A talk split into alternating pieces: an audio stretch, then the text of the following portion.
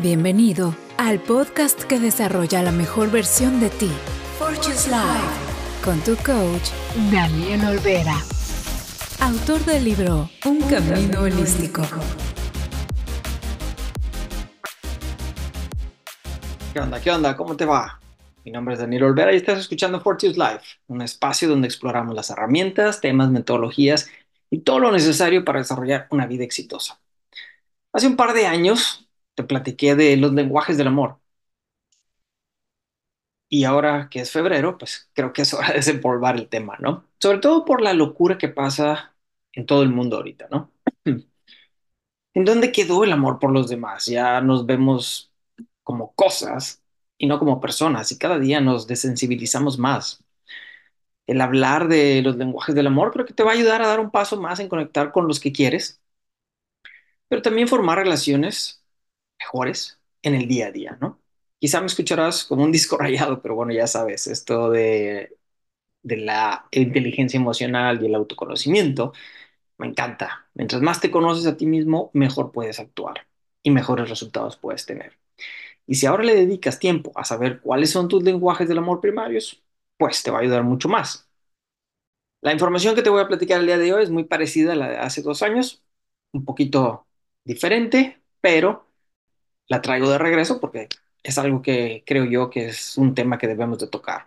Los cinco lenguajes del amor es un libro que escribió Gary Chapman y es un bestseller número uno en el New York Times, ¿no?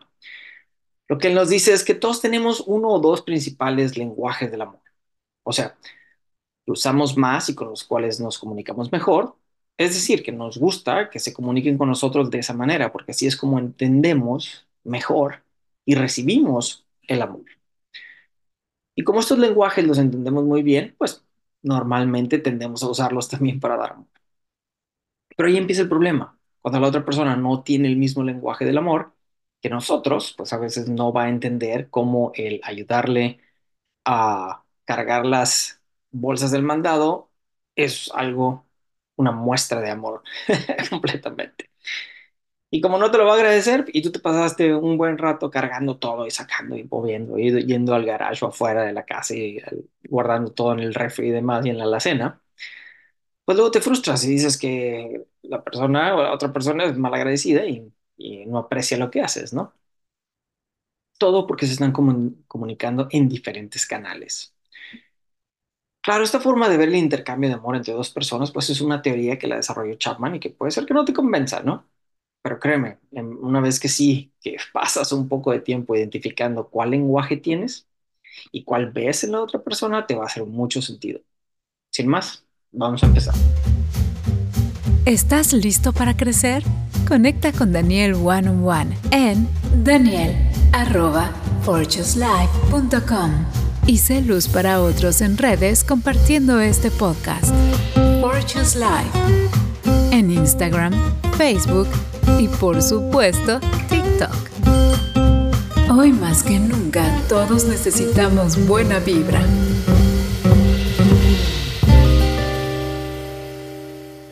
¿Cuáles son los lenguajes del amor? Hay cinco, ¿no? Que define Gary Chapman y el número uno es las palabras de afirmación. No estoy hablando de afirmaciones positivas para hacer que el universo te escuche, pero sí palabras positivas hacia tu persona amada. Acuérdate que no solo es tu pareja a quien me refiero, es importante usar palabras reafirmantes para dar cumplidos a la otra persona, a tus amigos, a, las personas con quien trabajas. Si eres jefe, pues bueno, a tus empleados, a tus superiores, para poder reforzar esa relación y rapport, construir eso. El usar esto motivará a la otra persona a ser más receptivo a cualquier cosa que digas, porque viene de un lugar de gratitud, ¿no? Dos dialectos, por así decirlo, son las palabras de aliento y otros son los cumplimientos, los cumplimientos, los cumplidos verbales. Tu, pareja a lo mejor quiere escuchar cumplidos en aspectos en los que puede ser que no se siente muy seguro de sí mismo. Por ejemplo, ese vestido te queda fabuloso, ¿no? Es algo que puedes usar si ella dice que está arriba de su peso ideal. O la presentación que diste te salió súper bien. Cuando sabes que le da ansiedad ser el centro de atención. Para las palabras de aliento hay que tener cuidado porque se trata de apoyar lo que la otra persona quiere hacer y desarrollar, ¿no? no lo que nosotros queremos que ellos hagan. No es manipulación. No se trata de decirle a tu hijo, vas a ser un excelente doctor, cuando él quiere estudiar diseño gráfico y decirle, eh, o decirle, vas a incrementar tu valentía al subirte en ese rapel, cuando sabes que le tiene miedo a las alturas, ¿no? Esto solo va a ir por la dirección contraria y generar sentimientos contrarios hacia ti no va, no va a tener el impacto que estás buscando. Puedes decir, amor, me encanta cuando lavas los platos después de la cena, en lugar de, wow, se va a acabar el mundo, lavaste los platos hoy, ¿cómo es eso? O sea, ya casi te van a aventar uno de los platos en la cara, ¿no? Te lo digo por experiencia propia, más que nada. Los matrimonios o las relaciones de pareja deben ser asociaciones igualitarias, algo que se nos olvida. Cada persona debe saber lo que el otro quiere para que pueda ser una relación exitosa. Como humanos tenemos un deseo interior de sentirnos apreciados y es por eso que las afirmaciones son importantes. El día de hoy, porque pues estuve trabajando en esto otra vez, el día de hoy me puse a escribir afirmaciones para mi esposa, ¿no? En unos post-its. Em, y se los fui y se los puse en el, en el espejo del baño. Vamos a ver si al rato se da cuenta. Pero, porque ahí el, el lenguaje primario de ella es, eh, es este. Entonces, como a mí a veces no se me da ese, porque no es parte de, de mi lenguaje del amor, eh, pues ¿qué hago? Bueno, lo trato de manejar de otra manera diferente. Al final del día la afirmación está ahí, solo escrita en lugar de de ser verbal. Entonces todavía tiene el efecto que quiero que dé, ¿no? Ok, número dos, tiempo de calidad. Este es un concepto bien sencillo, pero bien difícil de aplicar en estos tiempos porque nuestro tiempo de atención se está yendo al mínimo y social media acapara todas nuestras horas, ¿no? Tiempo de calidad significa dar toda nuestra atención a alguien. Por ejemplo, pareja puede no estar feliz cuando tú estás dando palabras de afirmación, porque para ella su primer lenguaje del amor es el tiempo de calidad. Así que no importa qué tanto digas, no pasas la tarde con ella, o vas por un paseo, o te sientas a ver el atardecer, o tomas las vacaciones y te vas a la playa. Ahora estoy, eh, estoy incluyendo esto que obvio es obvio sin estar con el teléfono en la mano, ¿no?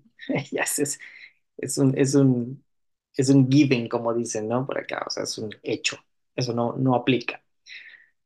Dos personas o incluso una familia pueden vivir bajo el mismo techo y aún así llevar vidas completamente diferentes, así como si no se vieran, si no vivieran juntas, por lo que es muy importante para las parejas concentrarse en la otra persona cuando pasan tiempo juntos, ¿no? A veces los, los horarios no compaten y hay temporadas en donde uno trabaja muchísimo más y está horas en la oficina o está viajando y demás, entonces hay que tener en consideración todo eso, ¿no? Para que no se pierda ese amor. Pasar tiempo juntos no es acerca de hacer las mismas actividades juntos per se, sino del sentimiento que la actividad genera. No se trata de si los dos van a comer a un restaurante, sino que también se sienten el uno con el otro cuando comen juntos. Independientemente si es unos tacos en la calle un restaurante acá de caché, aunque creo que te llevas más puntos en el restaurante nice. Así que tómalo en cuenta. Ahora es lo mismo con los hijos. Es acerca de cómo generas ese lazo íntimo de amor con ellos cuando juegas y les das todo el tiempo sin estar haciendo otras cosas, ¿no? No sé si has visto esos videos en donde le preguntan a los niños qué quieren para Navidad. Y muchos responden que solo quieren que sus papás pasen más tiempo con ellos. Y ves a los papás que están tras el vidrio donde no pueden ver nada, los niños, y se empiezan a sentir súper mal, ¿no? Es obvio. O sea, es que no estamos presentes cuando estamos con los demás. Eso es algo que se está dando más, más y más. Claro, la respuesta de los niños es una, la respuesta de un adolescente a lo mejor va a ser lo contrario, ¿no? Ah, por favor, llévense a mis papás de vacaciones y déjenme en paz, ¿no? Eso no importa. Tenemos que ser más conscientes de cómo pasamos el tiempo con los seres queridos para poder darles lo que ellos necesitan, no lo que nosotros tenemos para dar. O sea, no es, no estoy hablando de sobras, estoy hablando de tener la capacidad de reconocer en los demás ese lenguaje del amor y hacer lo posible para comunicarnos con ellos de esa manera. El tiempo de calidad es súper importante y hay que tener en cuenta que tenemos que estar presentes. Y eso es algo que tenemos que tomar en cuenta siempre, ¿no? O sea, si estás en- platicando con alguien, está presente, est- estás presente. No estás divagando, no estás viendo el teléfono, no estás pensando en otras cosas. Y obviamente, sobre todo con la gente que quieres, ¿no? Porque, porque quieres darle esa atención y quieres darle ese amor. Tú que estás recibiendo este mensaje, tus clientes potenciales también están en sintonía Forges. Conviértete en socio patrocinador con Forges Live. Número tres, regalos. Culturalmente ya estamos conscientes de qué tan importante es dar regalos, ¿no? Claro, también está la mercadotecnia que ahora te inventa cada día festivo solo para que gastes más en el más dinero con el pretexto de festejar. Pero por ejemplo, Navidad, pues siempre dicen es la, la época de dar y recibir. Entonces, pues bueno, te lleva a gastar más dinero y comprar regalos. Muchas personas también dicen que el día de San Valentín fue solo un producto de la mercadotecnia desde hace mucho para, para que los comercios pues generaran más ventas, ¿no? Déjame te digo que este lenguaje, regalos, es uno de mis primarios y para mí no se trata tanto de cuánto vale el regalo, sino de la emoción de recibirlo. Pero si me quieres dar un Ferrari, pues bueno, me pone más feliz, ¿no? Créeme, yo le digo a mi esposa que prefiero tres regalos chiquitos aunque uno sea unos calcetines, otro unos boxers y luego el otro una tarjeta de 5 dólares de Starbucks. Prefiero esos tres a que me den un regalo más grande. Porque en serio, siento la emoción de abrirlos y me pone feliz, porque son tres, son más, ¿no? Si eres de los que les gusta ahorrar, pues la vas a pa- pasar un poco difícil, ¿no? Porque la otra persona quiere regalos.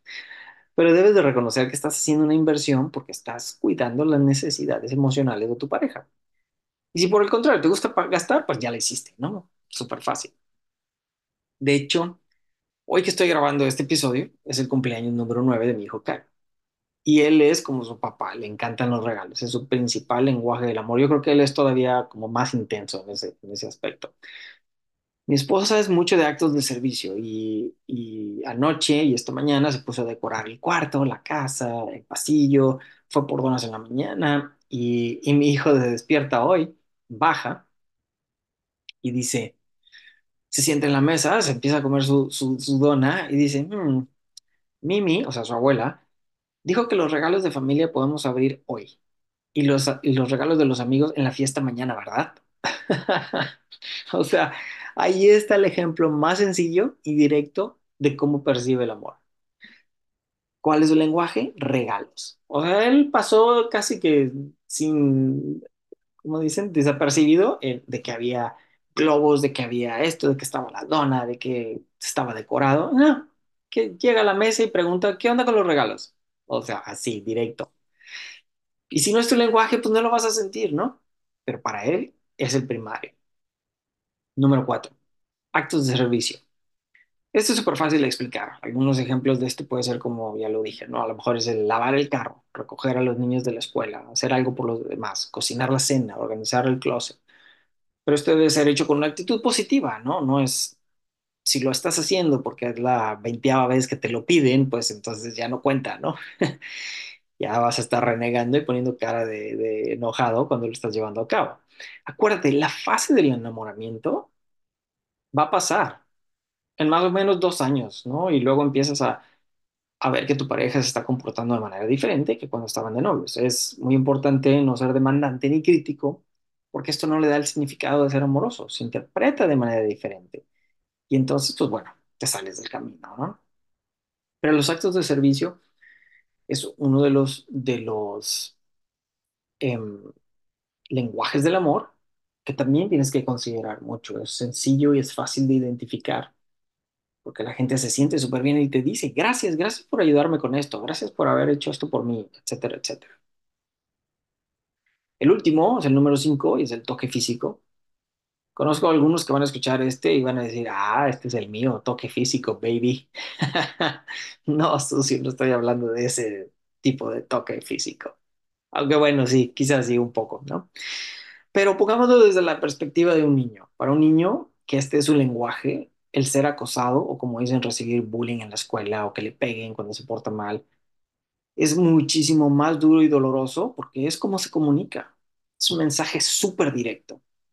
Por el contrario, si lo abrazas, esto comunica el amor más fuerte porque está hablándole completamente en su idioma.